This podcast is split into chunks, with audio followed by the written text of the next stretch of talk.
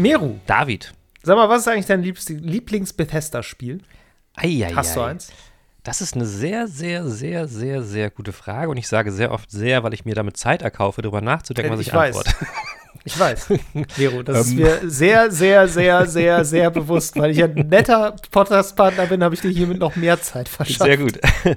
ähm, das ist wirklich gar nicht so einfach zu beantworten. Ähm, ich habe Fallout 3 vi- und 4 gespielt und Skyrim, die anderen Fallouts immer nur so ein bisschen mal reingeschaut.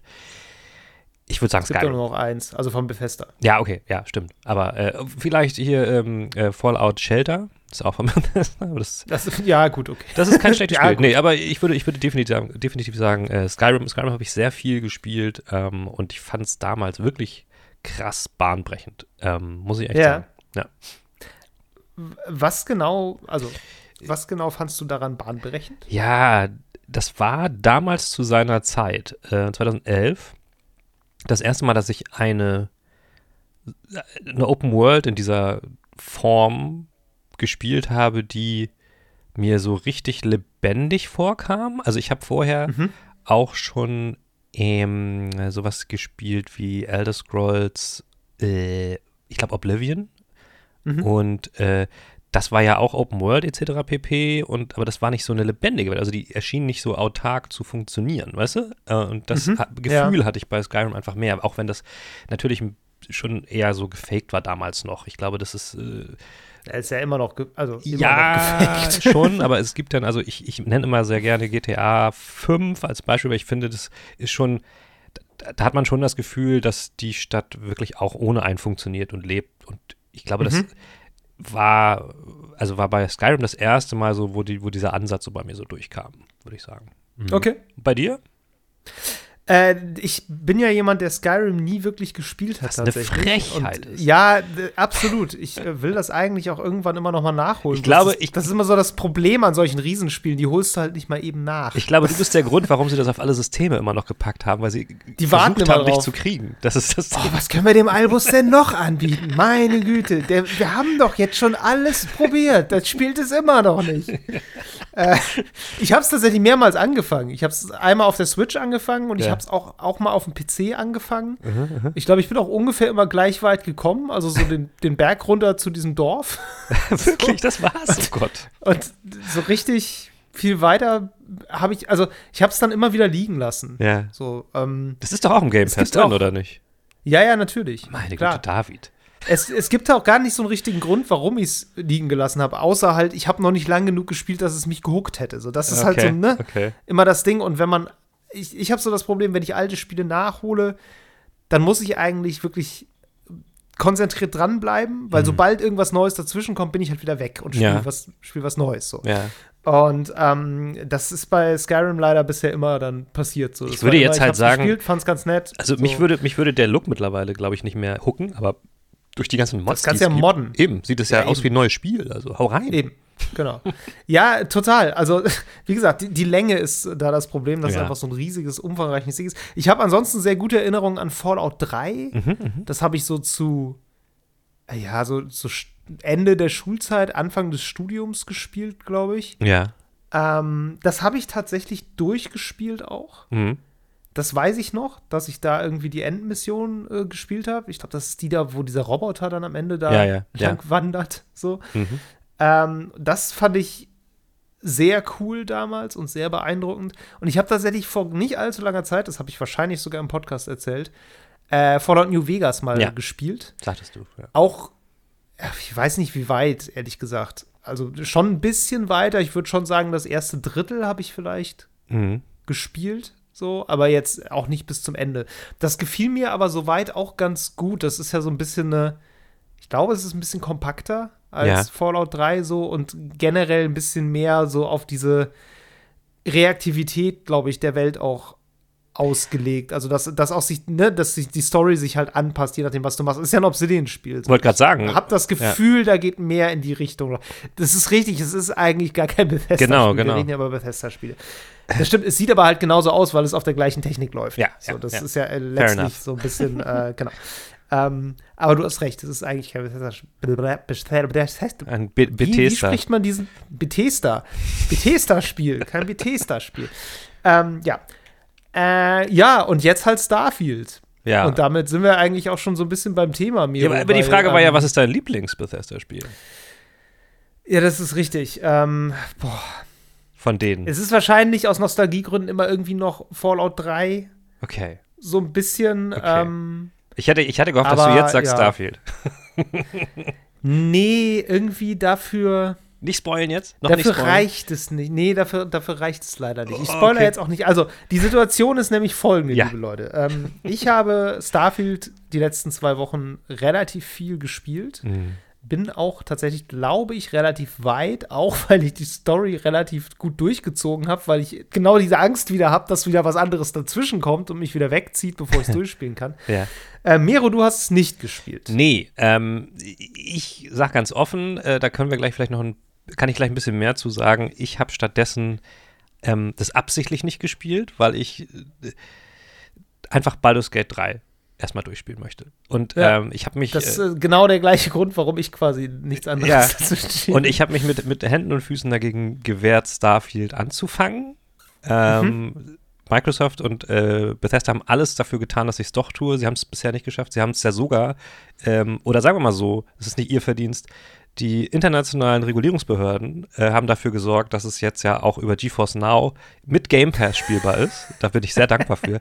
Es gibt also auch da eine Ausrede weniger für mich, das nicht äh, kostengünstig auf dem MacBook zu spielen. Ich habe Ja. trotzdem widerstanden, weil ich einfach, ähm, und da rede ich gleich wieder, wieder, wie gesagt, noch mehr drüber, weil ich Baldur's Gate einfach so toll finde. Miro, ich kann dir tatsächlich sagen, ähm, es ist relativ leicht, das Starfield nicht anzufangen, im Sinne von, der Anfang ist einfach nicht sonderlich gut. also, du, es, es wäre besser, Starfield in, der, in die Mitte zu springen, weil da wird es dann gut. Der Anfang ist tatsächlich relativ lame. Den Take habe ich tatsächlich schon schon sehr sagen. oft gehört. Ähm, das ja, ist der stimmt auch einfach. Ja, ja. Der stimmt auch. Es gibt ein bisschen, bisschen an, unterschiedliche Meinungen dazu, wie lang der Anfang ist. Ja. Ähm, aber äh, es sind schon, schon so zehn Stunden, würde ich mal Ja, behaupten. gut. Okay. Das, äh, na, Ja, aber also, ja, finde ich, jetzt finde ich jetzt per se und vor allen Dingen, da ich es jetzt weiß, okay, glaube ich. Das wäre jetzt nicht so der Grund. Ähm, ja, wenn man es weiß, das, das stimmt, dann man beißt sich dann ein bisschen durch. So. ja, ja. Aber lass uns doch mal, äh, lass es doch mal so machen, da wir sowieso noch später genug über Bethesda und Starfield reden Mhm. im äh, zweiten Teil. Ähm, würde ich sagen, erzähl du doch einmal kurz, ähm, ja. was du so in Baldur's Gate erlebt Ja, hast. Und ich, äh, ich erzähle dann noch ganz kurz was zu einem, äh, einem anderen Spiel, was ich kurz eben eine Stunde vor Aufnahme gespielt habe. Ja, Erzähl ich auch nur kurz. Okay, ähm, machen wir so. Ich äh, zu Baldur's Gate, äh, ich habe ja da letzte Woche schon drüber gesprochen. Ich wollte noch mal was aufgreifen, was äh, mir dann letzte Woche aufgefallen ist, was ich noch sagen wollte, aber vergessen hatte. Was ich auch noch unglaublich finde, ähm, als jemand, der ja auch ähnliche Spiele, so isometrische Rollenspiele, oldschooliger Art gespielt habe, wie zum Beispiel halt Divinity oder auch sowas wie Pillars of Eternity oder so. Was mir bei Baldur's Gate 3 auffällt, was ganz toll ist und da bei den Anspielen nicht ist, ist eine gewisse Art von Vertikalität dieser Spielwelten. Ähm, Die haben diese Maps, diese, diese Landschaften, durch die man da zieht, das sind ja keine Open Worlds, aber sie kommen einem aufgrund ihrer Komplexität und Größe öfters mal vor wie Open World, ähm, haben sie äh, auch nach oben hin sehr viel getan. Das heißt, es gibt nicht nur Gebäude, die mehrere Stockwerke haben, als sogar, aber auch so andere Landschaften, also irgendwie Berge oder irgendwie in, in Wäldern und so, ähm, Bereiche, in die man so auf den ersten Blick gar nicht kommt und an die man auf den ersten Blick gar nicht so äh, denkt, dass man da auch noch mal was finden könnte. Ähm, aber dadurch, dass man im Spiel halt klettern und springen und ja auch mit Magie sich irgendwo hin teleportieren kann, steckt da super viel noch mehr hinter. Und das ist mit Mhm. einer der Gründe, weswegen ich, und das sage ich total selten in letzter Zeit bei Games, vor allen Dingen dieser Skala, weil das ist ein gigantisches Game. Ähm, ich hatte bei diesem Spiel tatsächlich Bock, das direkt nochmal zu spielen, wenn ich es durchgespielt habe. Also das ist wirklich, Okay, das, wow. ja, das ist einfach aufgrund dieser, nicht nur also dieser Größe und dieser vielen verschiedenen Arten von Stories, die man da erleben kann. Also ich habe ja, habe ich letztes Mal erzählt, aus Dummheit den ersten Akt zweimal gespielt. Mhm. Mhm. Habe ich da schon gemerkt, wie unterschiedlich das alles dann sofort schon wird. Und ich habe durch diese, also ich, mir ist diese Vertikalität erst aufgefallen, nachdem jetzt irgendwann nochmal so ein Trailer rauskam, wo das irgendwie kurz mit aufgegriffen wurde, ähm, dass man auch einfach irgendwie Kisten mitnehmen kann und die irgendwo stapeln kann, darauf klettern kann und dann kann man plötzlich oben in so ein Gebäude rein oder sowas. Mhm. Da ich da vorher nie drüber nachgedacht habe und das gar nicht, da, gar nicht drauf geachtet habe, bin ich total neugierig, was ich jetzt noch alles in diesen Welten entdecken kann, wo ich noch gar nicht drüber Mhm. äh, gestolpert bin. Das ist einfach, äh, das ist der reinste Wahnsinn diese, diese Detailverliebtheit ähm, dieses Games, also nicht nur der vielen äh, Charaktere, Nebencharaktere, Nebenstories oder auch so, so, so Mikro-Stories, die irgendwo, äh, keine Ahnung, wenn da irgendwo an so einem Schauplatz, keine Ahnung, so ein Brief liegt oder irgendwie ein Skelett und dann ist da so eine kleine Geschichte drin versteckt, so, äh, das, ist, das ist so ein Detailreichtum, das finde ich einfach einen absoluten Wahnsinn. Und ähm, ich habe da dann auch noch mal einen Artikel gelesen zuletzt, ähm, der war wieder von Bloomberg, wo es nämlich darum geht, wie das sein kann, dass so ein Studio, was ja, also La Larian ist aus Belgien, die sind zwar recht Mhm. groß, die haben 450 Mitarbeiter, sind aber ähm, nicht von irgendwelchen großen Unternehmen abhängig und so, wie das, wie das sein kann, dass die so ein Spiel auf so einer Skala machen können, ohne Mhm. große Kompromisse zu machen. Und das ist total interessant, weil die halt Inhaber geführt sind. Diesem Winke, der der Game Director ist, dem gehören mit seiner Frau zusammen auch der Großteil der Anteile. Die können machen, was Ah, sie okay, wollen. krass. Und die machen halt auch, was Geil. sie wollen. Und er hat auch im Interview gesagt, so, er könnte natürlich jetzt ähm, Kompromisse eingehen, weil er zum Beispiel gucken muss mit Geld und so, Mikrotransaktionen oder irgendwas, aber er- will er nicht, hat er keinen Bock drauf. So. Ja. Und das ist natürlich Das ist doch so richtig, so richtig mittelständisches Handwerk. ist wirklich so. ähm, und das ist voll cool. Das hat natürlich die Downside, dass wenn denen mal was nicht gelingt, dann ist die Firma sofort im Eimer. Ne? Also Ja, klar. deswegen ist das mit diesem, mit diesem Early Access auch sehr wichtig für die gewesen. Also wenn die mal, die finanzieren sich größtenteils von den Hits, den sie vorher schon so hatten und halt von diesem Early Access, aber wenn denen irgendwie was schief läuft, dann sind die sofort weg vom Fenster. ja. Ähm, aber Ja, die Qualität ist ist halt halt, einfach krass bei diesem Game. Ja, ist halt wichtig, jetzt klug zu skalieren, ne? Also Total. im Grunde jetzt, also die werden jetzt richtig viel Asche natürlich haben, Ja, ja. weil das hat sich natürlich verkauft wie Ja. bescheuert. ja. Ähm, aber du musst halt jetzt gucken, dass du nicht, dass das nächste Spiel jetzt nicht zu groß wird, weil Ja. du dann halt wieder riskierst, dass es alles viel zu teuer wird und du Ja. halt pleite gehst. Boah, heftig, ja. Das krass. ist voll krass und ähm, ich meine, die haben natürlich sehr profitiert von dieser D&D-Lizenz. ähm, ich kann mir nicht Ja, vorstellen, dass. D&D nicht sagt, macht noch mal eins. Wäre ziemlich komisch, wenn sie es nicht sagen würden.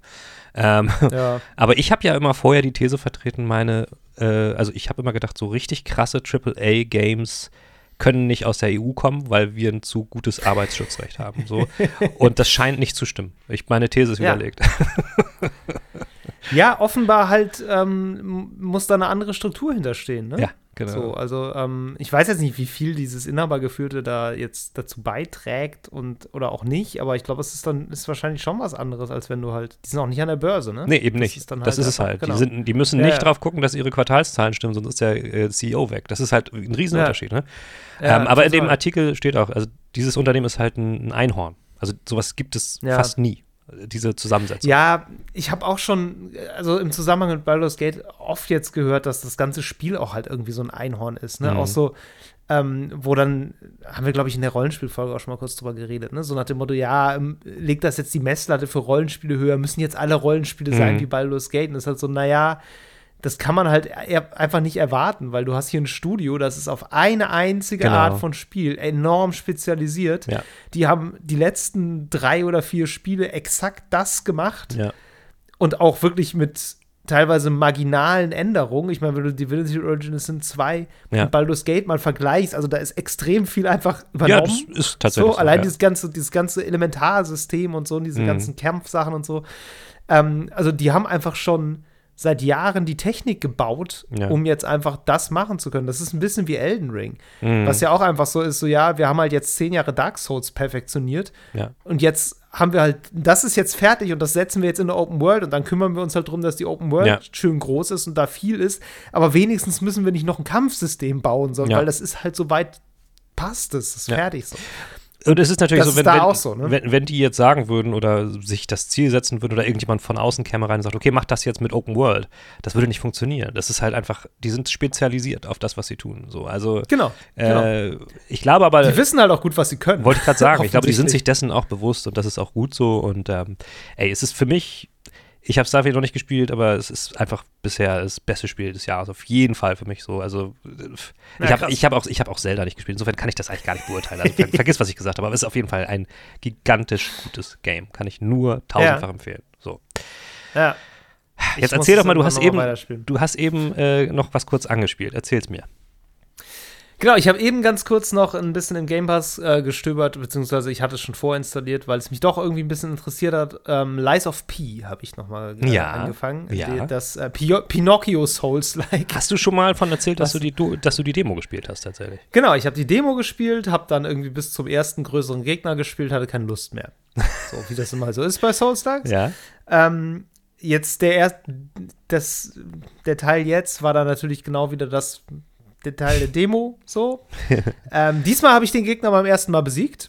Aber Keine Ahnung, was los war, aber ähm, ja, das, äh, also ich bin dann so rein und dachte, oh Gott, ja, toll, hm, keine Ahnung, probier's es mal. Und das ging eigentlich ganz gut.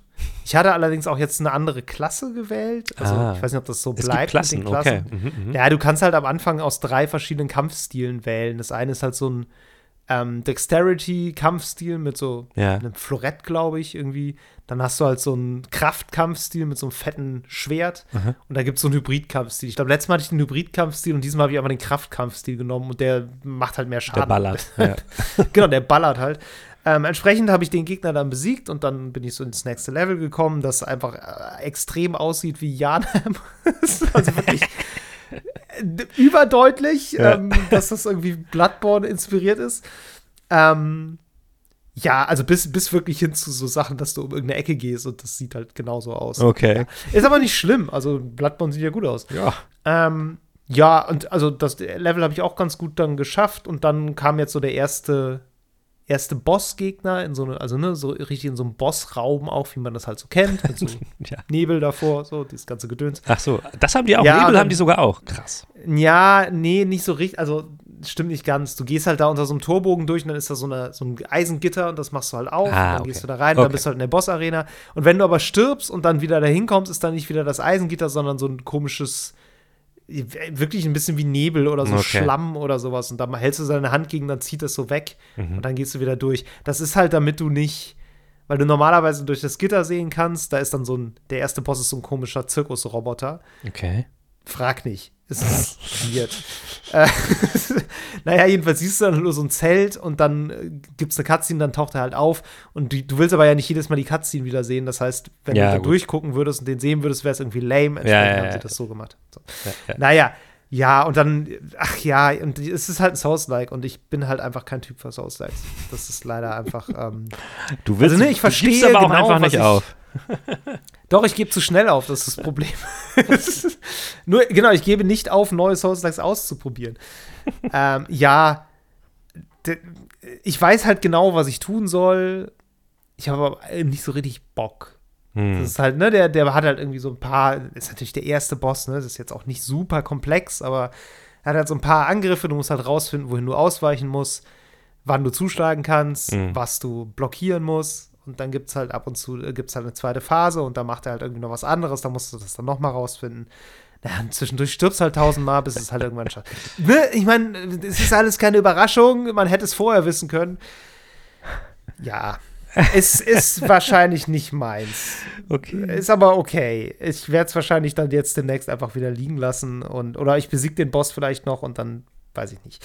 Auf jeden Fall, ähm, das Spiel an sich ist ganz cool eigentlich. Also es, die Ästhetik ist cool, Ja. also wirklich, wirklich schlau gemacht und auch irgendwie einigermaßen unique. So, Mhm, also es ist schon, ne, ja, es sieht aus wie Bloodborne, aber es ist halt dann doch nicht Bloodborne. Es ist halt kein Ja. Gothic äh, Cthulhu-Zeugs so, sondern ist halt doch eher halt irgendwie so ein bisschen. Du hast halt überall diese Puppen, ne? Also du bist ja selber auch ein, ein Pinocchio halt, also Ja, Holz ja. und Metall, so eine Puppe und so ein Automat. Und die ganzen Gegner sind halt auch so Automaten, also irgendwie so wie so übergroße Spielzeugsoldaten, die mit so Verkehrsschildern auf dich zukommen und dich hauen Mhm, und irgendwelche komischen Typen, die halt alle so Gelenke halt haben, ne? so aus, aus Metall und dann so, so rot leuchtende Augen und so durch die Gegend wanken und auch sich so komisch puppenhaft bewegen und ne, die Bossgegner auch und das ist schon eine coole Idee. So, Aber es ist schon so auch ein bisschen gruselig, oder nicht? Ja, ja, schon. Es Ja. ist so ein bisschen so Grusel, Gruselpuppen-Kinderzimmer-Zeug. So. Ja, aber es ist nett gemacht. Also Okay. es ist wirklich, und es ist äh, kreativ. Und ich habe auch so ein paar Trailer gesehen, wo dann noch irgendwie so andere Bosse sind mit so Ziehharmonika-Armen und sowas. Also einfach ziemlich coole Fantasievoll, Designs. ja, okay. So, fantasievoll designt, ja. Es ist nicht, es ist nicht faul. So, Ja, ja, ja. Blö, also böse gesagt jetzt, das ist immer gemein. Aber ne, es ist, da, da ist wirklich eine schlüssige Ästhetik so, das, das kommt irgendwie gut zusammen. Ja. So, das passt. Und ähm, ja, also das gefällt mir ganz gut. Ähm, ja, ansonsten halt, also wenn man Souls-Likes mag, ist es, glaube ich, wirklich ganz gut. Es spielt sich auch gut. Ne? Es ist flüssig und Ja. ähm, ja, auch das geht alles viel schlechter. So, das ist immer so. Muss man bei Souls-Likes Super- ja super manchmal so Bewertung. sagen. Geht auch schlechter. Naja, ich habe halt immer das Gefühl, es ist halt häufig so eine, ja, Dark Souls, so das, das unerreichbare Ding, wo, wo alle Ja, irgendwie ja. ranreichen wollen. Und dann gibt es halt immer mal wieder Sachen, die sehen halt exakt aus wie Dark Souls. Ja. Und dann merkst du aber, ja, es ist, es ist es aber nicht. Also ich weiß nicht, dieses Mortal Shell gab es vor der Zeit mal, das sah wirklich original so aus, aber auch das, ne, das, das fühlt sich dann halt einfach nicht so an, oder? Es ist halt dann doch nicht so deep wie die ganzen anderen Sachen, so mit diesen ganzen verwinkelten Gängen und ne, du hast halt nicht die Leveldesigner von FromSoft. So, das merkst du im Spiel schon an. Ja, schon, aber es gibt immer mal ganz gut. Also ich fand auch dieses The Search äh, von Deck 13 fand ich eigentlich auch gar nicht so ätzend. Ich bin halt auch Ja. einfach nur nicht gut in sowas, aber das, das hat Ja. schon irgendwie ein bisschen Bock gebracht. So. Also, Ich habe eine Zeit lang dieses Ashen mal gespielt. Ja. Das, das mochte ich eigentlich auch. Das war nicht ganz so finster. Das hatte so eine pastellartige Grafik so ein bisschen und so ganz nette Figurendesigns ohne Gesichter. Einfach so mit so glatten, ja. also so glatten, ähm, ja, glatte Gesichter ohne Augen und Nase quasi, ohne, ohne, und ohne Mund.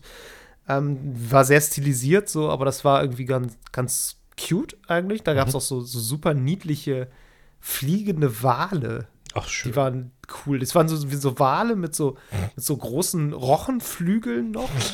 Und die waren aber so, so ein bisschen pelzig und hatten so niedliche Öhrchen. Und äh, die waren einfach super süß. Und das war so, das war dein Schnellreisemittel, mit dem bist du so durch die Gegend geflogen. Cool. Und es hatte so eine, so eine sehr angenehme, ruhige, sanfte Stimmung. Es war auch nicht ganz so schwer. Okay. Ähm, ich habe es trotzdem nie durchgespielt. Aber war irgendwie ganz, ganz nett. Ja, So. ja. Naja, also wie gesagt, Lies of P, wer Souls-Likes mag, ähm, Ist im Game Pass. bestimmt eins der besseren. ähm, ist im Game Pass und ja.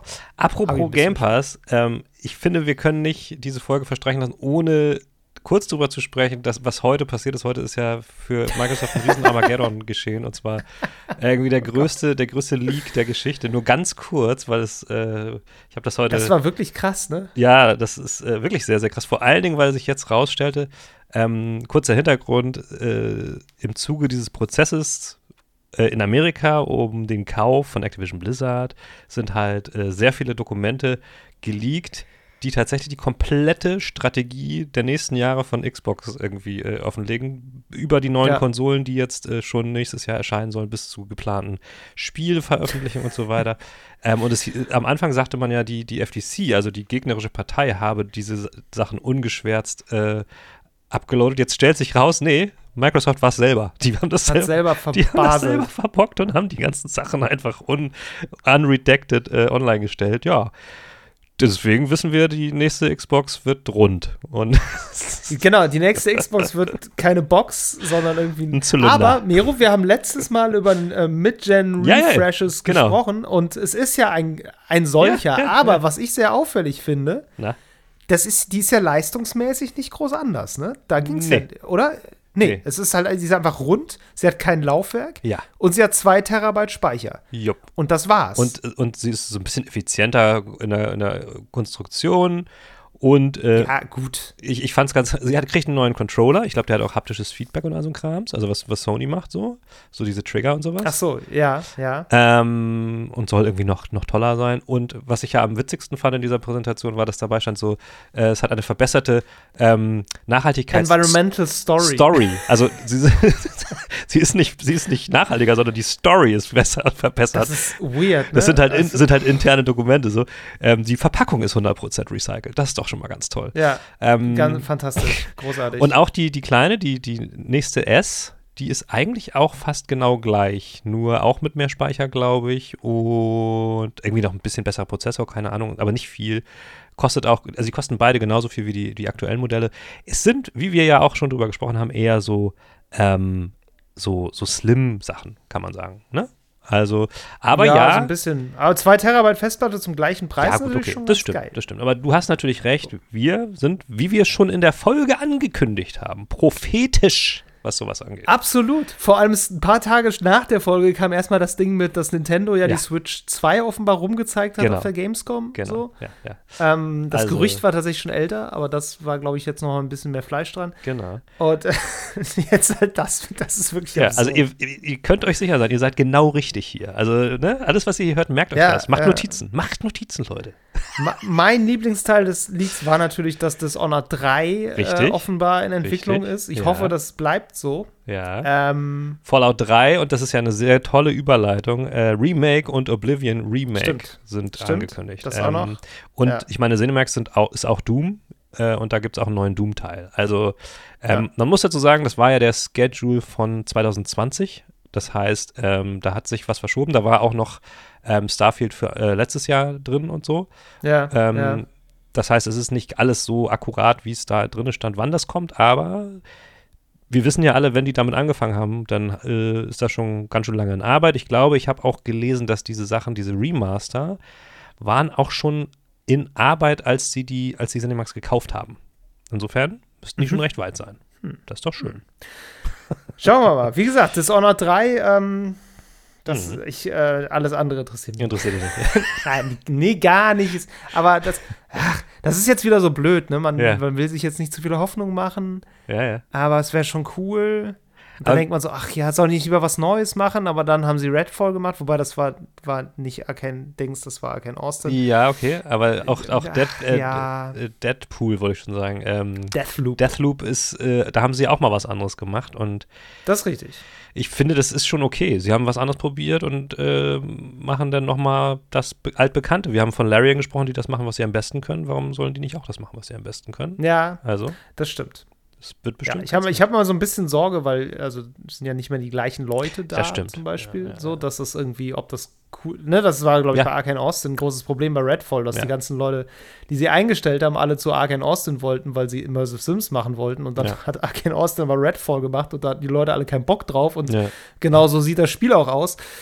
Ach, ja, naja, wir werden sehen, was passiert. Genau. Ist auf jeden Fall spannend. Apropos ähm, Fallout 3. Ähm, lass uns doch mal sprechen über das, was diese angebliche, und ich sage jetzt bewusst angebliche Bethesda-Formel ausmacht. Ja. So, David, also ich habe bisher, wie schon gesagt, Starfield noch nicht gespielt. Ich habe mich aber mit vielen Leuten darüber unterhalten, die das schon gespielt haben. Ne? Und also auch unter dem äh, Aspekt, den wir auch schon jetzt mehrfach hatten, die Unterschiede zwischen zum Beispiel sowas wie Baldur's Gate und äh, Starfield, weil äh, letztlich haben viele gesagt, ja, an Starfield ist so toll, dass man, äh, okay, die Hauptstory geht so, aber man kann so viele Sachen nebenbei äh, entdecken und da, da entwickeln sich mhm. immer neue Storystränge und so, wo ich gesagt habe, ja genau, das macht ja, macht ja Baldur's Gate zum Beispiel auch genauso. Also, was ist denn da jetzt äh, das coole Ding? Und die so, ja, ja, diese typische Bethesda-Formel. So. Und dann meinte ich, was, was, was ist denn das? Weil, soweit ich weiß, gibt es ja sowas wie das VATS, dieses Zielsystem gibt es zum Beispiel, glaube ich, bei Starfield nicht. So. Nee, und das tut also, Skyrim auch nicht. Genau, und so ein, so ein Rollenspiel mit verschiedenen, also mit, mit Dialogoptionen und verschiedenen Storysträngen, das haben die ja nun auch nicht so gepachtet, weil das machen, wie gesagt, Baldur's Gate macht das auch und ganz viele andere Rollenspiele machen das auch. Also, wo, was ist sie denn jetzt? Also, wie würdest du sie denn definieren, diese Bethesda-Formel? Ja, also ich habe, ich gehöre ja nicht zu den Leuten, die das behauptet haben. Nee, das wollte ich dir jetzt auch nicht unterstellen. So, aber. Ne, also, ähm, ähm, ich, äh, ja, wie soll ich das beschreiben? Also, ja, Formel, das ist, ist wirklich schwierig, weil gefühlt ist da was dran. Ja, ja, ja, also, ich weiß. Ich habe auch schon zu mehreren Leuten gesagt, ja, es ist halt ein Bethesda-Spiel. So. Genau. Und ich glaube, was ich ganz stark damit verbinde, ist dieses, du läufst einfach mal los. Mhm. Und das ist, glaube ich, was, was es wirklich auch unterscheidet von sowas wie Baldur's Gate zum Beispiel. Weil ja. in Baldur's Gate weiß ich nicht, ob man da einfach mal losläuft. Man, kann, aber es ist halt, ja, es ist Aber halt keine machst Open World. Ja, nee, stimmt. Ne, so, also, und ein Bethesda-Spiel ist für mich ganz stark verknüpft mit diesem, keine Ahnung, geh, geh mal irgendwo hin und guck mal, es wird schon was passieren. Und es passiert auch immer irgendwas. Mhm. Und das ist, glaube ich, das, was ich am meisten mit eigentlich allen Bethesda-Spielen, die ich bisher gespielt habe, verbinde. Weil ich weiß noch, wie das bei Fallout 3 damals war, als ich aus diesem Vault rausgekommen bin. Ja. Das ist ja so ein geil inszenierter Moment so. Ja. Und dann ist halt einfach diese Welt vor dir. Mhm. Und du hast eigentlich nie, gar nicht so richtig eine Ahnung, was, soll, was du da jetzt sollst. Ja, ja. So. Aber du gehst einfach mal irgendwo hin los. Und ich habe später mit Leuten gesprochen, die das auch gespielt haben. Und die sind einfach in eine andere Richtung losgegangen als Mhm. ich. Und die haben äh, ein ganz anderes Spiel gespielt. so. Und also ich habe zum Beispiel erstmal ziemlich aufs Maul gekriegt, weil ich in eine Richtung gelaufen bin, wo einfach sehr viel starke Gegner waren. So. Ja. Und ne, dann bist du einfach schon wieder in einer ganz anderen Bedrohungssituation und musst dich irgendwie anders durchschlagen und musst gucken, dass du halt irgendwie vielleicht doch noch mal zurückläufst oder halt versuchst, da Waffen zu finden. So. Und dann, dann bist du schon in so einem seltsamen Überlebensloop drin, der zu Fallout ja sehr gut passt. Ja, das So, stimmt. also das, das ist wirklich hängen geblieben, dieses, du kannst eigentlich in irgendeine Richtung losgehen und du erlebst auf jeden Fall erstmal irgendwas, was dich in irgendeiner Weise voranbringt. Vielleicht latschst du später den ganzen Weg wieder zurück, weil du die Hauptstory dann doch noch mal weitermachen willst, aber erstmal ist es eigentlich ein bisschen egal, was du tust. ja.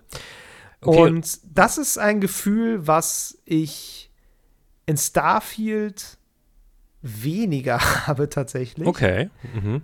Das ist ein Grund, warum der Anfang nicht so gut ist, zum Beispiel, weil der Anfang halt wirklich sehr geführt ist. Ja.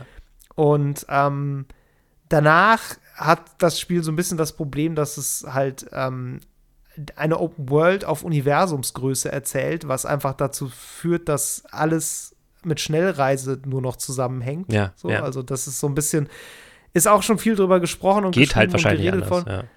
Genau, es geht nicht anders, weil wenn du jeden Planeten anfliegen würdest mit deinem Schiff, das ist gaga, das funktioniert einfach nicht, aber das führt halt dazu, dass du einfach immer nur in Menüs auf einen Button klickst, dann reist du irgendwo hin, dann bist du irgendwo, dann machst du da irgendwas Mhm. und dann reist du wieder woanders hin. Aber es ist schon auch so, selbst wenn du einfach auf irgendeinem Planeten landest, random, Ja. so, die sind halt häufig, äh, häufig sind die auch einfach ziemlich leer, da ist nicht viel, aber ein bisschen ist dann irgendwie doch da und dann findest du halt doch wieder irgendwie eine, eine Höhle, wo irgendwas Interessantes drin ist oder irgendein Außenposten, wo dann doch wieder irgendwie eine Nebenquest losgeht oder irgendwas anderes passiert. Also das finde ich ist schon ein sehr zentrales Be Ding, was ich zumindest mit Bethesda sehr stark verbinde. Eine, eine gewisse Freiheit in der, in der Weite, sage ich mal. Also nicht so sehr in der Tiefe des Spiels, weil Mhm. das ist alles jetzt nicht, ne, also wie du schon sagst, es ist, ist nicht so wahnsinnig komplex, so mit irgendwelchen Dialogoptionen so und dann passiert dies und dann passiert das. Also ein Baldur's Gate, was halt nach zig verschiedene Modifikatoren hat, von denen irgendwas abhängt, ist da sicherlich das tiefere Spiel. Aber diese Weite und diese, dass du diese Weite auch einfach nutzen kannst und dass sie es schaffen, die Weite auch interessant zu machen, das ist für mich sehr stark Bethesda. Ja, Äh, ich erinnere mich, dass tatsächlich ja bei Fallout, okay, ich weiß jetzt nicht, ob ich mich richtig erinnere, auch so ein bisschen so ein Survival-Aspekt am, also am Anfang vor allen Dingen damit damit hintersteckte. Du hast denn auch irgendwie Dinge gesucht, die du brauchtest, um, um, um in dieser Welt überleben zu können und so. Ich weiß nicht, das stelle ich mir bei Starfield nicht so vor, weil ich glaube, da bist du nicht so ganz auf dich alleine, also da bist du jetzt nicht ein totaler Einzelgänger, oder? Bist du Nee, schon nee, Teil einer gar Fraktion nicht. und Also, so, ne? Ja, du bist, bist von Anfang an im Grunde, das ist halt genau das, was ich auch ein bisschen meine mit, ne, es ist halt dann doch sehr geführt. Die Motivation ist ganz anders. Von so. Anf genau, eine ganz andere Motivation. Du bist von Anfang an, wirst du sehr schnell reingefunnelt in so ein ähm, Ding, dass du jetzt zu so einer Forschergruppe gehörst, der du dann, äh, von Mhm. denen kriegst du auch dein Schiff und dann soll, triffst du die in ihrer Loge und redest mit denen und hast dann sofort deine ganzen Companions, die, da, die du mitnehmen Ah, okay. kannst und mit denen düst du dann quasi durchs All und machst halt Sachen so. Das ist fundamental anders als Fallout und auch, soweit ich das beurteilen kann, als zum Beispiel Skyrim, wo du ja doch auch einfach so der einsame Held am Anfang Ja. bist, der halt irgendwie übrig ist und halt sich dann irgendwie durchschlägt. Fall, Fallout hat natürlich sehr stark diesen, zum, zumindest vom, von der Story her, diesen Survival-Aspekt. Ja, Eine richtige Survival-Mechanik Nee, nicht so richtig, Fallout 3 nee. ja nicht. Nee. Ähm, gab ein Mod, eine Mod dafür. so, aber ähm, ne, das, äh, du, du, hast schon, da ist schon sehr viel Knappheit immer gewesen. Genau. So, dass ja, du halt ja. irgendwie nicht, äh, du kannst nichts tragen, du kannst auch irgendwie, äh, hast keine Munition, du hast keine Waffen, du musst immer irgendwie so gerade dich eben durchschlagen, du kommst nur langsam, Mhm. so langsam hoch und arbeitest dich halt so in diesen Ödland, in diese Ödland-Gesellschaft ja so ein bisschen erstmal rein. Ja, So. ja. Machst dir auch erstmal einen Namen zum Beispiel so. Und das ist einfach bei, das spielt bei Starfield alles überhaupt keine Rolle. Es ist komplett anders in der Hinsicht. Okay, ja. Genau. Ich finde es interessant, weil, weil für mich war gerade das, was ich immer in den Trailern gesehen habe, vom, vom Kampfsystem, so überhaupt nicht Bethesda. So dieses Shooter-mäßige. Es sah wirklich aus wie, ein- wie ein Ja. FPS einfach.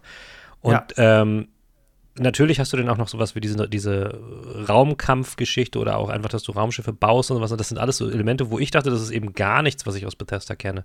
Ähm, und, und Naja, ja, nee, also das sind so, Fallout 4 hat schon Basenbau zum Beispiel. ja, Basenbauer, ist, ja schon- das nicht, also ich, nicht, nicht Fahrzeugbau. Ich weiß jetzt nicht genau, wie die Ja, jetzt gut, okay. funktionieren, aber Ja, okay. trotzdem. Also für mich war eher so, gut, diese Weite, die du äh, aufführst, auf jeden Fall, das ist sowas, aber sonst habe ich eher so an sowas wie The Outer Worlds gedacht, so, weißt du, was ja eigentlich auch schon eher so ein Obsidian-Ding ist, aber wo Ja. du eben, wo du eben rumläufst, mit Charakteren viel quatscht und dann halt äh, diese Dialogoptionen hast, um, um irgendwie ähm, Stories zu erkunden.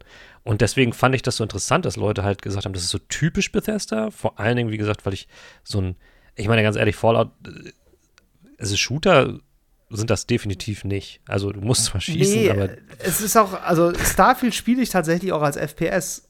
krass. Ähm, Fallout habe ich, glaube ich, nie als FPS gespielt, weil es einfach scheiße war. Ja, also, eben. Das war einfach kein guter Shooter. So, man hat das mit diesem Wertsystem gespielt und hat versucht, irgendwie durchzukommen, weil das einfach, die Schussmechaniken haben keinen Spaß gemacht. So. Starfield ist schon ein okayer Shooter. Das ist auch nicht äh, jetzt, ne, also ich wollte gerade sagen, ist jetzt auch nicht Weltklasse. Doch, natürlich ist das Weltklasse. Da ist ein riesiges, Ja. schweineteures Studio mit Hilfe von Machine Games und weiß der Geier wem dran. Natürlich ist das Ja, besser als der Durchschnittsshooter. So. Ja. Aber es ist nicht Destiny. Natürlich ist nicht Destiny. Mein Gott, ja klar. Aber ne, so das, das ist schon mehr als auch nur mehr als zweckdienlich so. Und das ist auch irgendwie.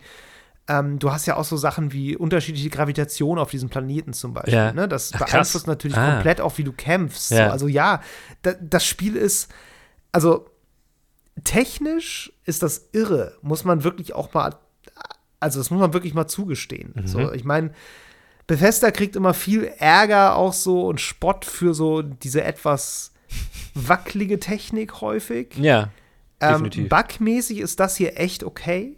Oh, also, also, wirklich gar kein typisches Bethesda-Spiel. in der Hinsicht nicht. Also von Game Breaking, sage ich mal, weit entfernt. Gut, vielleicht habe ich die einfach nicht getroffen, aber äh, das war ja auch so ein bisschen der kritische Tenor. Ne? Also es läuft schon wirklich sehr rund. Ja. Es läuft auch sehr flüssig. Ähm, das ist alles, alles cool. Die Gesichtsanimationen sind halt so ein bisschen hölzern. Das ist einfach irgendwie immer so Ja. bei Bethesda-Spielen, habe ich das ja. Gefühl. Ich weiß nicht genau, was da los ist. Ich habe einen schönen Thread bei Twitter neulich gesehen von einer Entwicklerin, die das mal auseinandergenommen hat.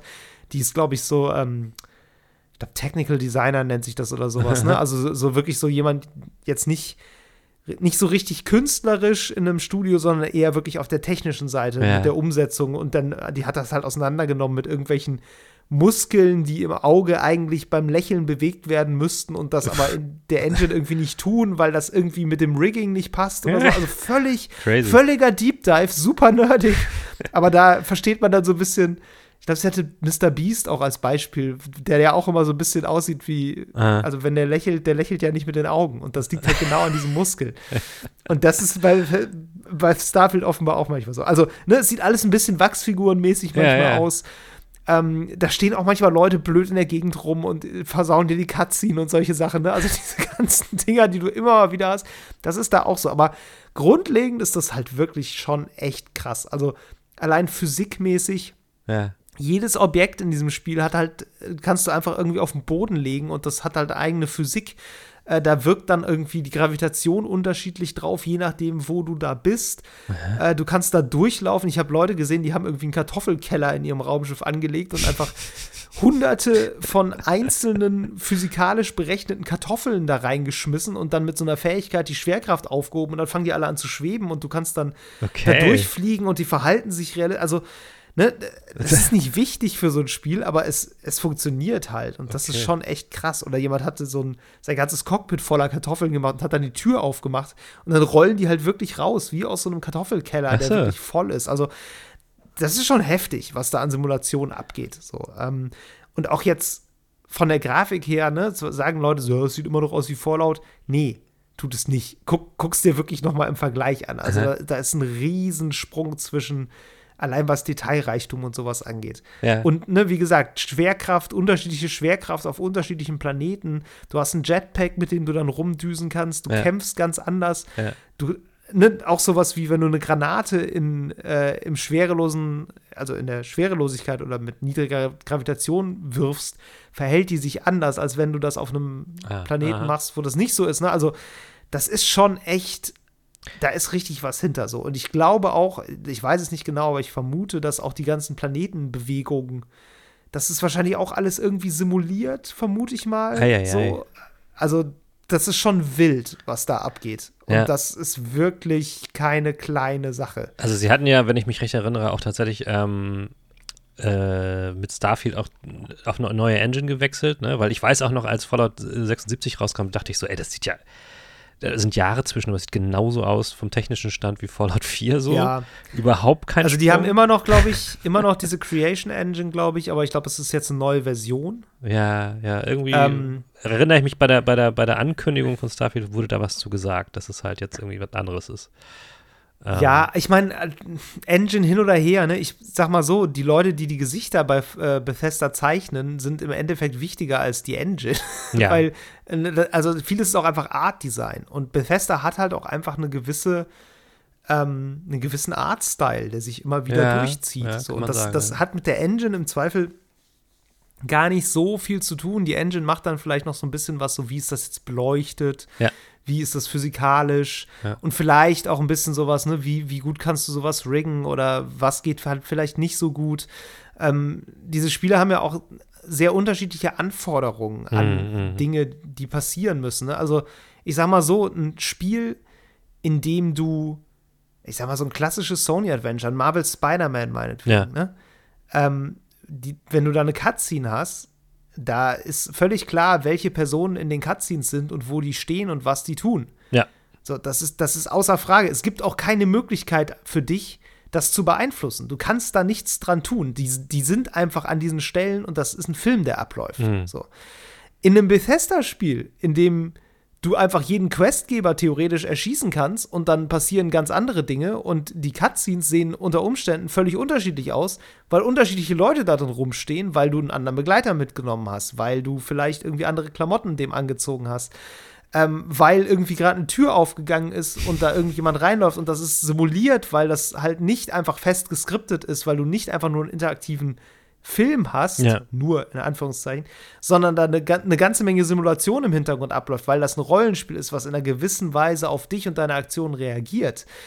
Ähm, das sind ganz andere Anforderungen auch daran, ja, wie man eine Cutscene gestaltet. Ne? Also da, da hängen, da sind dann auf einmal Leute einfach blöd im Bild manchmal. Und das sieht zwar scheiße aus. Ich hatte mal eine Situation, da hatte ich irgendwie eine Cutscene, als ich aus meinem Raumschiff rausgegangen bin und habe mit irgendwem geredet. Und meine Begleiterin kam halt hinter mir aus dem Raumschiff raus und stand einfach die ganze Zeit wie so ein Schatten hinter mir. Und das sah super gruselig aus. Aber das Spiel wusste im Moment, in dem Moment einfach nicht, wohin mit der. Ja, ja. Die war halt jetzt da. Die konnte das Spiel jetzt auch nicht groß wegteleportieren. Und deshalb stand die jetzt einfach blöd in dieser Cutscene. So, ne? Das sind einfach so die, die, ähm, die Nebeneffekte, wenn du ein so dynamisches Spiel hast, ja, was, ja. In, was in einer Weise auf dich reagieren soll. So. Kann, man, kann man schon sagen, dass, dass so ein, diese gewisse technische Yankiness ist auf jeden Fall Teil dieser sogenannten Bethesda-Formel, weil sie halt entsprechende Spiele machen, die halt ne, diese, diese, ja. diese Offenheit und diese Dynamik irgendwie mitbringen. So. Ich glaube schon. Also ja. das, das sind ja genau diese Bethesda-Momente, die man, oder die man so nennt halt auch. Ne? So irgendwer ja. steht doof in der Cutscene rum oder irgendein absurder Bug oder irgendwer läuft immer wieder irgendwo gegen, weil sich irgendein KI-Skript aufgehängt hat und solche Dinge. Mhm. Und das passiert hier natürlich auch immer, was aber auch nur daran liegt, dass es diese Dinge überhaupt erstmal gibt. Ja. Also, ne, wenn kein NPC sich frei durch eine Basis bewegt auf irgendeinem Pfad, der ihm einprogrammiert ist, sondern einfach die Leute nur statisch irgendwo rumsitzen, weil es auch nicht nötig ist, dass sie sich irgendwo bewegen, äh, dann, ja gut, dann läuft ja auch keiner in die Cutscene rein, aber dann kannst du halt auch diesen, diese Person nicht auf die Art nutzen, wie du sie in so einem Spiel halt nutzen kannst. Ja, ich nehme ähm, aber auch das an, dass. Das sind einfach Dinge, die aufeinander folgen. So. Da, da, das spielt wahrscheinlich auch so eine, also zusätzlich so eine gewisse Scale rein, die diese Art von Spielen von diesem Studio immer irgendwie mitbringen, ne? Weil wenn du, wenn du weniger Ambitionen mitbringst und das Ganze in kleiner machst, dann hast du wahrscheinlich auch äh, weniger Probleme zu managen. Aber ich kann mir ja. schon vorstellen, dass äh, Bethesda immer so eine, sich so gewisse Ziele steckt, die halt auch mit, ne, mit einer gewissen gigantischen Skala irgendwie äh, einhergehen und dann hast du wahrscheinlich ja. so einen gewissen Grad an Chaos immer mit drin, ob du es willst oder Klar. nicht. Klar. Äh, und ich, das Ding ist schon, also Starfield gefühlt schränkt es schon irgendwie manches auch wirklich sehr ein. Also, wie gesagt, ne, du also ich glaube jetzt nicht, dass du einfach jeden, jede Person einfach irgendwie jederzeit jetzt um die Ecke bringen kannst. Mhm. dann das fanden sie bei The Outer Worlds, weiter. haben sie das ja gesagt, ne? dass das ginge. Genau, aber das war ja auch Obsidian. Nee, ich weiß, ich meine. ähm, so manchmal habe ich das mal kurz ausprobiert, habe halt schnell gespeichert und das probiert und geschaut, was dann passiert, aber meistens gehen dann halt einfach alle Wachen auf dich los und killen dich so. Mhm, ne? Das sind mhm. halt so ein bisschen die. Und ich habe jetzt noch nicht versucht, was passiert, wenn ich eine gesamte Stadt einfach gegen mich aufbringe und einfach fliehen muss und dann irgendwie mhm. Weltraumkrimineller bin oder so. Das geht bestimmt alles irgendwie, das wird systemisch irgendwie aufgefangen werden, aber mhm. ich bin mir relativ sicher, dass es auch relativ schnell an seine Grenzen gerät, so, weil, also komplett umschreiben wird sich die Story, glaube ich, nicht für dich. Also das, mhm. dafür ist sie dann doch zu sehr einfach auch so Sci-Fi-Groschenroman so ein bisschen. Also bei, bei Baldur's Gate 3 geht das wohl auch. Aber es ist halt kein Open World ja, ne? aber das, ist halt das genau, Ding. genau, das ist halt der Punkt. Und Baldur's Gate 3 ist halt einfach in der Hinsicht einfach wahrscheinlich das tiefere Spiel auch. Ja, ja, ja. Ähm, Starfield, wie gesagt, ne, 1000 Planeten. Ja ist auch erstmal eine Ansage. For better, for worse. Ja. Genau, for better or for worse, weil ich will die nicht alle erkunden, sage ich ganz ehrlich so. Also vieles ist halt auch wirklich langweilig. Was interessant wird, ist tatsächlich das Modding. Also ja. ich glaube tatsächlich, dass Bethesda sich gedacht hat, ey, wir machen 1000 Planeten. Stimmt. Damit ja. sich jeder Heini einnehmen kann. Irgendeinen davon schnappen kann und da sein eigenes, äh, seinen eigenen Staat drauf errichten kann. Ja und da irgendwie seine Questlines reinmodden kann und dann kann man da hinfliegen ja. und kann auf diesem Planeten noch irgendwie eine, weiß ich nicht, irgendeine lokale Revolution mitspielen oder sowas. Du kannst ja alles da noch reinmodden. Das, ist in der Tat ja, richtig schlau. Da kommen ja, ja, auch noch Modding-Tools und so. Ja, und ich glaube, dass ganz viel darüber laufen soll, mhm. weil die einfach gemerkt haben bei Skyrim, okay, die Leute haben richtig Bock da drauf. Ja, hallo. Deshalb geben wir ihnen das jetzt. Das hat natürlich so jetzt so ein bisschen den Effekt, dass du denkst, hm, weiß ich weiß jetzt nicht, ob es das in der Größe gebraucht hätte, ne? Weil wie gesagt, du klickst halt immer mal auf den Button und fliegst irgendwo hin. Hm. Und dann landet dein Schiff da und dann steigst du aus und guckst dich ein bisschen um und scannst ein bisschen so Tiere und irgendwelche äh, Metalle und sammelst halt ein bisschen was ein. Ja. Und das war es dann auch schon wieder. Selbst der Basenbau, ich habe mal so ein bisschen angefangen, so eine Basis zu bauen, einfach weil du dann auch so Ressourcen schürfen kannst. Mit okay. so, ne? Also du musst jetzt Kup dein Kupfer nicht jedes Mal wieder einzeln irgendwo einsammeln, sondern kannst halt so eine Kupferader, halt so einen komischen Extraktor draufsetzen und dann erntet der quasi die ganze Zeit Kupfer für dich und dann kannst mhm. du halt hinfliegen und dir das abholen. Okay. Ähm, das ist irgendwie ganz nett, weil das brauchst du wieder fürs Crafting und dann, um wieder was zu verbessern und so weiter. Aber manche Sachen, da fragt man sich auch so, was soll das? Dann hast du so eine Basis und dann kannst du in deiner Basis so einen Navigationstisch zum Beispiel bauen und dann läufst du zu diesem Tisch und drückst E und öffnest diesen Tisch und dann kommst du einfach nur auf die Karte, die du auch erreicht hättest, wenn du einfach Tab gedrückt hättest und einmal auf die Sternkarte geklickt hättest. Also, ne, solche okay. Sachen, wo ich manchmal nicht so genau weiß, was, was soll das jetzt? Also, das, dafür laufe ich ja jetzt nicht in meine Basis rein. Das ja. kann ich ja auch von hier. Ähm, ähm, ja. Vielleicht hast du da noch nicht alles bisschen, entdeckt, was man machen kann oder so. Wer weiß. Das kann sein. Das kann sein. Also es, es ist auch denkbar schlecht erklärt in vielerlei Hinsicht. Also dieses ganze Basenbau-Gedöns habe ich größtenteils mit zusammengegoogelt. Einfach auch so Sachen. Das sind auch dann teilweise so Bugs, die, glaube ich, einfach irreführend sind. Also du musst so einen Extraktor dann bauen, da musst du eine Solarzelle bauen, damit der funktioniert. Mhm. Und dann hatte ich die Solarzelle daneben gestellt, dann fing der einfach an zu arbeiten und dachte, ja gut, dann ist ja super, wenn der funktioniert. Und dann habe ich einen zweiten gebaut und dann haben beide wieder aufgehört. Und dann dachte ich, ja, haben sie zu wenig Strom. Habe ich eine zweite Solarzelle gebaut, dann ging das aber immer noch nicht wieder los. Und dann habe ich irgendwann festgestellt, dass man die eigentlich mit Kabeln noch irgendwie verbinden müsste. Hm. Die haben aber einfach so angefangen zu arbeiten. Ich weiß aber nicht, ob das beabsichtigt ja. ist. Also, ne, das sind einfach so Sachen, wo du denkst, hm, hätte man vielleicht so ein Glossar einbauen können, Ja, irgendwie ja. sowas, so zum Nachlesen. Genauso dieser Schiffsbau, das ist auch sowas, da habe ich so ein bisschen mal reingeguckt, aber mich jetzt auch nicht riesig reingefuchst. Das ist schon ganz cool, auch das ist was, was technisch wirklich beeindruckend ist. Ne? Ja. Also du kannst dir echt aus, Baute aus so Bauteilen halt dein Schiff zusammensetzen. Und du hast dann halt wirklich auch, also letztlich so begehbare Bauteile, die du da reinsetzen kannst, so Räume. Mhm. Und die setzt du in so einem Bilder halt da rein und Ja. dann drückst du auf fertig und dann steht dieses Schiff da und du kannst da reingehen und kannst halt in diese Räume, die du gerade dann da reingesetzt hast, kannst du halt reingehen. Das, das reizt mich halt tatsächlich irgendwie total. Sachen Ja, so. da habe ich voll Bock Das ist irgendwie schon ganz interessant. Also, ähm, du musst natürlich so ein paar Parameter immer beachten, ne? Also zu schwer sollte das Ding dann nicht werden und so. Wendigkeit ist auch nicht ganz unwichtig.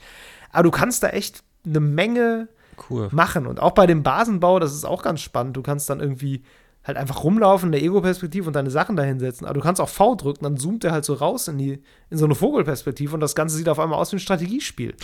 und dann kannst du halt da deine ganzen Sachen platzieren und es ist wesentlich übersichtlicher. Cool. Das ist schon clever. Also da sind einfach technische Feinheiten drin, die sind wirklich, wirklich schlau und du kannst halt, das ist halt das Ding, du kannst ja alles Mögliche machen, ne? Ähm, Basis bauen und irgendwie äh, Schiffe bauen und mit deinen Leuten reden und Sachen einrichten und deine Eltern besuchen und keine Ahnung. Also das ist irre, was da alles geht. Ähm, wa- was ich immer, Ähm, ja, auch immer sehr typisch fand für so Bethesda-Spiele, wie ich sie kenne, ist das ähm, Inventory Management. So. Gott, Ähm, ja, Ich, ich, Ich weiß nicht, es. und da haben wir auch kurz drüber geredet bei, bei Baldur's Gate, um wieder, also, ne, das ist die Welt, Ja, Welt in der ja. ich lebe, da hatte das immer irgendwie, einen- hat es irgendwie einen Sinn, so Lagervorräte oder sowas mitzunehmen, weil man die dann auch Ja. einsetzt, um, um eine, keine Ahnung, Lagerpause zu machen. Bei Fallout etc. war das bei mir immer so, dass ich tonnenweise Bullshit mitgeschleppt habe, den ich niemals gebraucht habe, weil ich einfach bei solchen Spielen so ein Horder bin, der alles einsammelt und nichts liegen lassen kann. Wie, Ja. äh, haben Sie da irgendwie das hinbekommen, dass das irgendwie mehr Nee. Sinn ergibt? okay, scheiße. Nee, null. Muss ich auch wirklich sagen. Das erste, was ich gemacht habe, ist den Cheat zu googeln, wie man, äh, wie man das, äh, das Tragelimit hochsetzt. Ich hasse das. Ich habe das, ich hab das sofort einfach auf 1000 gesetzt und mich nie wieder darum gekümmert. Ich habe keine Lust, mich damit auseinanderzusetzen.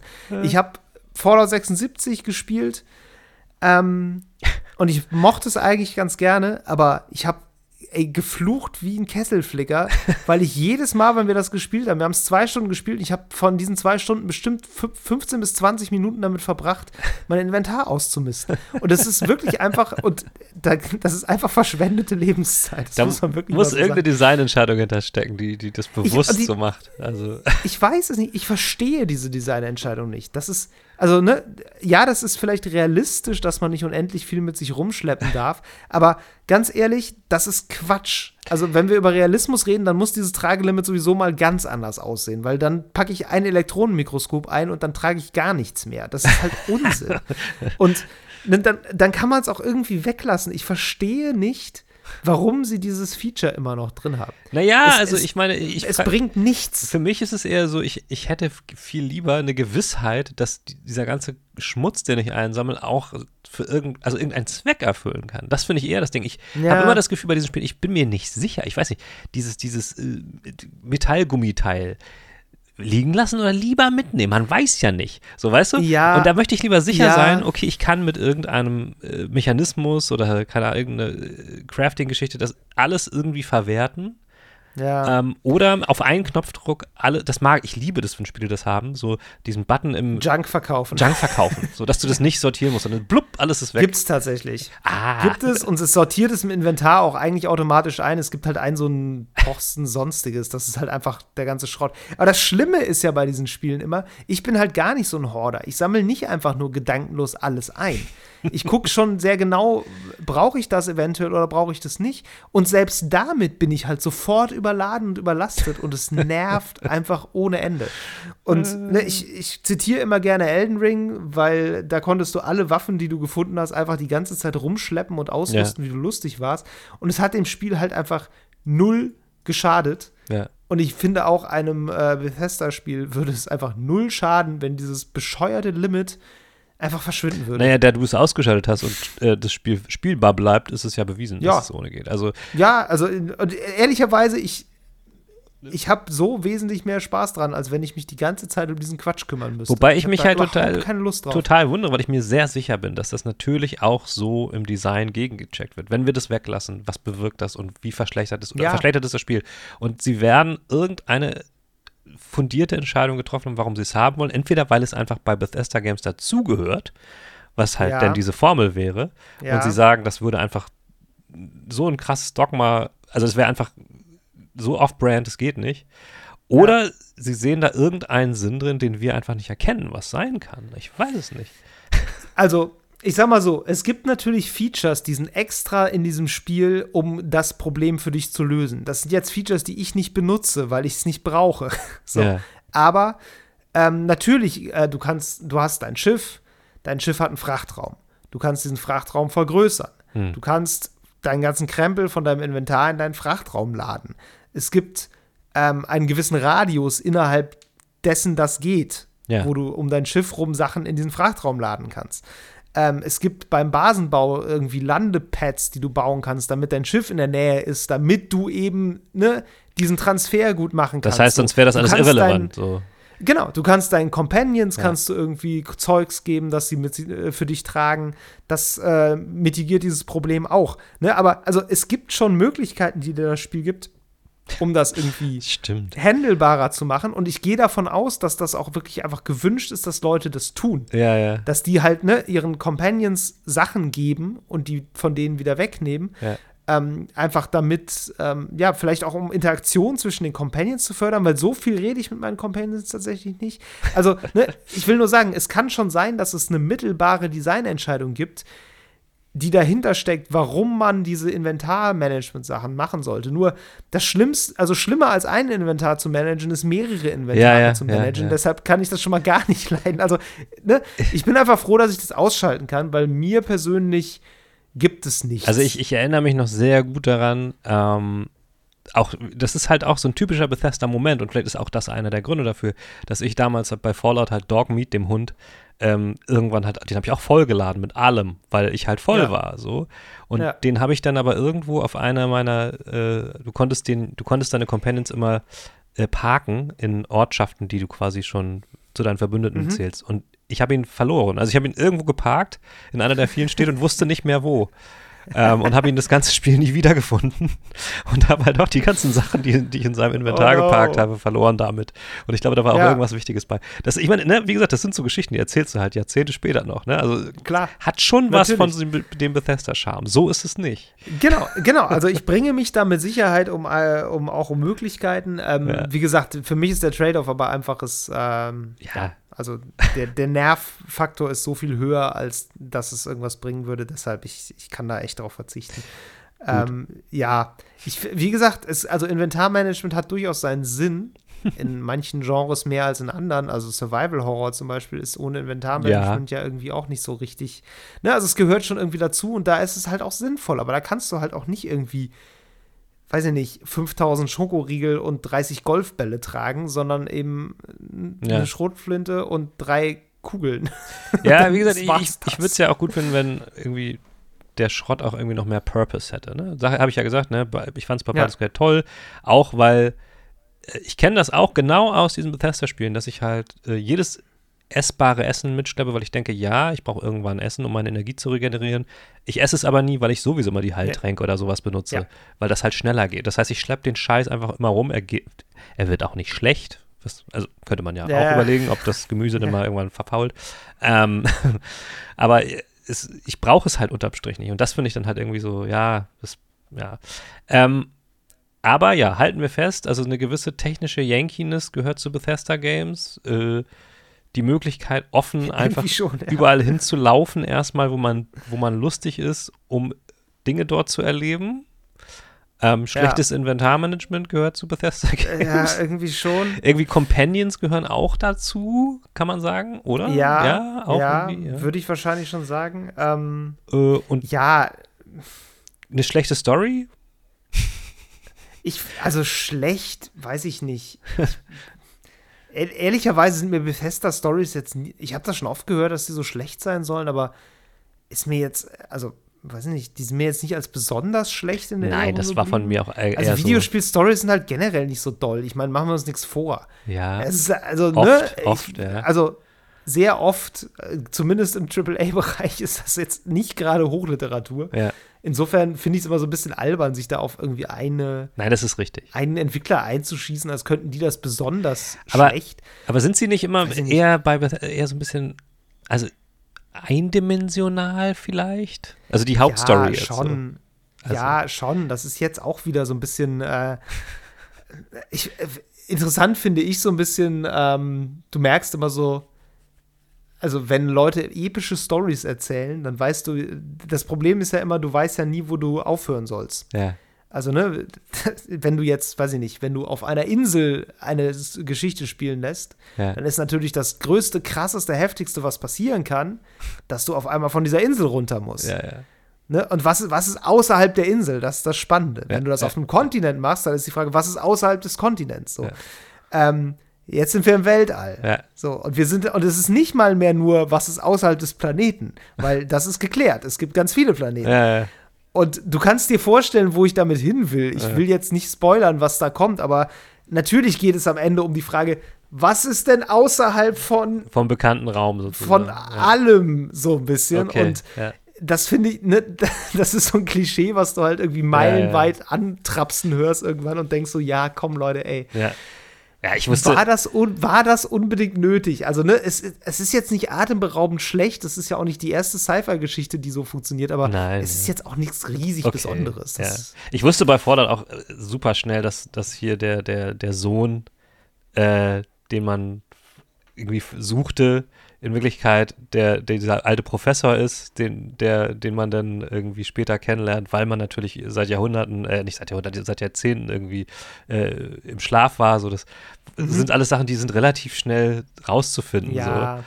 Ähm, aber besonders scheiße sind die Geschichten jetzt auch. Das stimmt schon, hast schon recht. Da gibt's Nee, also was, eine Sache vielleicht noch, die ich erwähnen würde, die ich immer sehr mit Fallout 3 vor allem verbunden habe, ist so eine, ähm, eine räumliche Verortung von Ideen, habe ich es, nenne ich es mal. Okay. Ähm, Im Sinne von, du kannst bei Fallout 3, finde ich, sehr gut sehen, dass sich da Leute hingesetzt haben und sich überlegt haben, okay, wir haben jetzt diese satirische Fantasy-Apokalypse. mhm.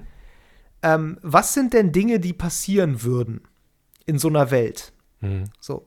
Und dann haben sie diese Dinge, also das ist ein Brainstorming erstmal, du denkst dir irgendwie verrückte Sachen aus und dann haben sie diese Dinge auf der Karte verteilt. Ah. Und das ist genau dieser, diese Idee, dass du irgendwo hinläufst und was erlebst. Mhm, mhm. Weil ich erinnere mich noch, du kommst dann irgendwie an so einen Ort, wo nur irgendwie Kinder leben. Und die müssen aber irgendwie alle mit zwölf Jahren oder so müssen die raus und in so eine Stadt, wo sie dann als Erwachsene leben. So, also ne, so eine komische. Hierarchie, die sich in dieser Postapokalypse gebildet hat. Oder in einer anderen Stadt ist so Matrix-mäßig. Da liegen die Leute alle in so komischen Ja, ja. Kapseln und leben in so einer Parallelwelt, die so eine äh, suburbane Idylle, weißt du, so Ja. Vorstadt-Amerika ist. Ja. Ähm, in 50ern. So ga ganz, ganz furchtbar. Das, das kannst du dann auch hinterher abreißen, indem du eine chinesische Invasion triggerst, wo dann irgendwie Stimmt, ich mit erinnere mich dran, ja. das, das war ziemlich cool, die Idee.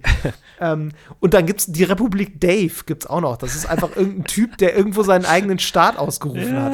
Ne? Oder irgendwo ist ein Alien-Raumschiff abgestürzt. Und ich fand das so interessant, dass sie quasi diese, diese isolierten Ja, so Geschichten Inselgeschichten. in der. Republik Dave kannst du dann ja auch so, da kannst du dann irgendwie zum Beispiel die Wahl manipulieren, sodass er dann nicht wiedergewählt wird. So. Also ne, so, so weirde Geschichten, die auch in dieses satirische Setting gut passen, Ja.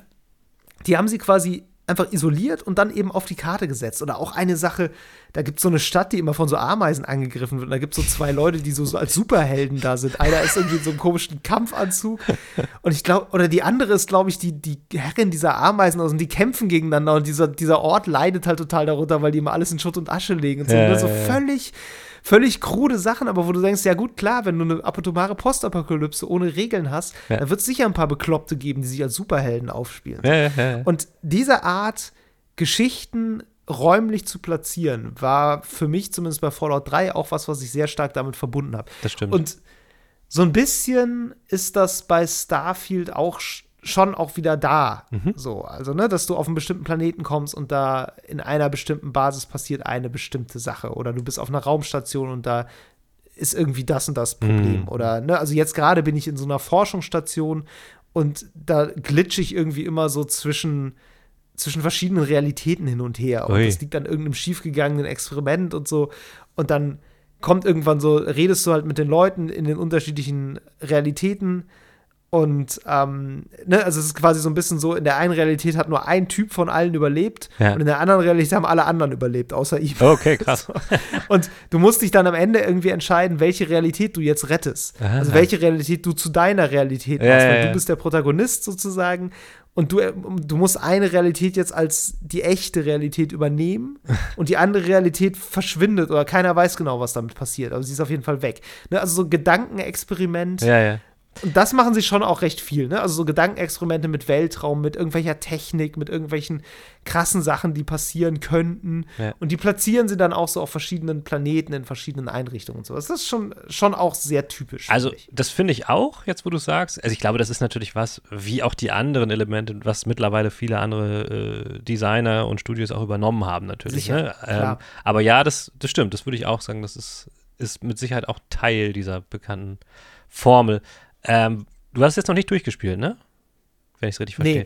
verstehe. Äh, Nee. Glaubst du trotzdem, soweit du jetzt das überblicken kannst, da gibt es dann irgendwann ein Sequel von Starfield 2 oder was ist das für eine Art Ich, Spiel? ehrlicherweise kann ich es mir schwer vorstellen. Aha, okay, krass. Ähm, so wie ich mir, also so wie ich mir auch Skyrim 2 natürlich nicht vorstellen kann, weil das einfach Mhm. in einer anderen, also das wird einfach ein anderes Elder Scrolls halt sein. Ja. Aber ähm, Starfield wirkt schon relativ, also allein weil es so groß ist, Ja, ich wüsste jetzt nicht, also wie wa man das warum. macht, so, ne? Ja. Genau, also ne, dann, also ich glaube, da, glaube auch, dass das gar nicht das Ziel ist. Ja. Ich glaube, die wollen wirklich, also ich glaube, die bauen wirklich drauf, dass das eine Plattform für Modder wird. Krass. Dass da Leute halt Starfield jetzt die nächsten Jahrzehnte idealerweise Ja. halt selber noch ausbauen und das als Plattform nutzen, um da halt ihre eigenen Sachen drauf zu erzählen. Und je nachdem, wie, wie zugänglich die Mod-Tools sind, Mhm. geht das ja wirklich gut. So. Ich meine, bei Ähm, Elder Scrolls ist es natürlich relativ easy, weil da hast du einfach, das eine war Skyrim, das nächste ist jetzt ein anderes Areal in dieser Fantasy-Welt, ne, die ja, Ja. relativ ausdefiniert ist. Bei Starfield ist es das Universum.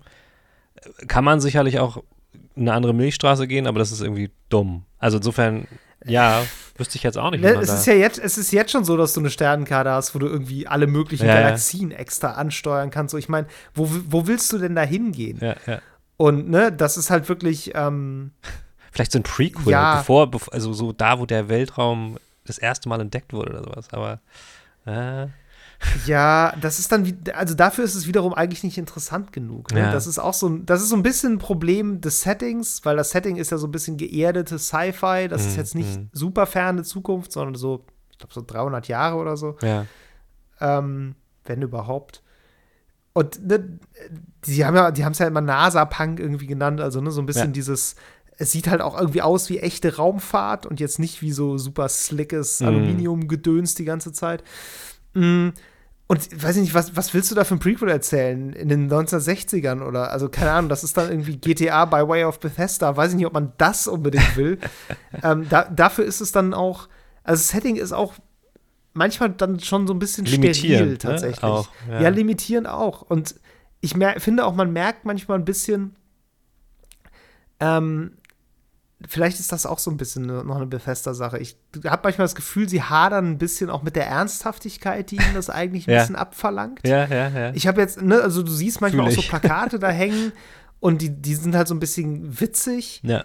Und ich mich stören die in dem Spiel ehrlicherweise ein bisschen so. Ich, Ja, okay. Äh, ich habe neulich ja noch mal Control so ein bisschen gespielt. Da find, fand ich die geil, die Plakate, Ja. weil die so super weird waren in diesem total weirden Haus. ja. Und zu Und bei Fallout, passt das ja Fallout auch, ja. Genau, zu Fallout passt es total. Aber wenn ich Fallout spielen will, dann spiele ich Fallout. Ja, ja. Und wenn ich Starfield spielen will, ich wollte eigentlich, ich hatte eigentlich fast gehofft, dass Starfield noch ein bisschen weniger auf wirklich diese satirische Schlagseite hat, Ja. weil die eigentlich für mich überhaupt nicht da reinpasst. Mhm, mhm. Und deshalb, ähm, ja, das ist ein bisschen, ich, also ich glaube, so ganz getraut haben sie sich nicht. Das ist ja dann tatsächlich wieder sowas, was The Outer Worlds oder sowas zum Beispiel macht, ne? Das, äh, was Genau. ein anderes Spiel ist Da- und auch eine andere Art von Spiel, aber ähm, das habe ich tatsächlich auch im ganzen Marketing oder so nicht gefühlt von Starfield. Das war immer so ein bisschen das ernste Ding. Also das, die, die, die, Genau, der, der Weg in, sie die, für meine Begriffe Universum so, ja, ja, ja, das ziehen sie nicht genug durch eigentlich. krass. Also es gibt immer wieder so ein bisschen Brüche, wo sie dann doch wieder witzig und satirisch sein wollen, wo ich denke, ja, weiß ich nicht. Hätte ich jetzt eigentlich gar nicht unbedingt gebraucht. Interessant.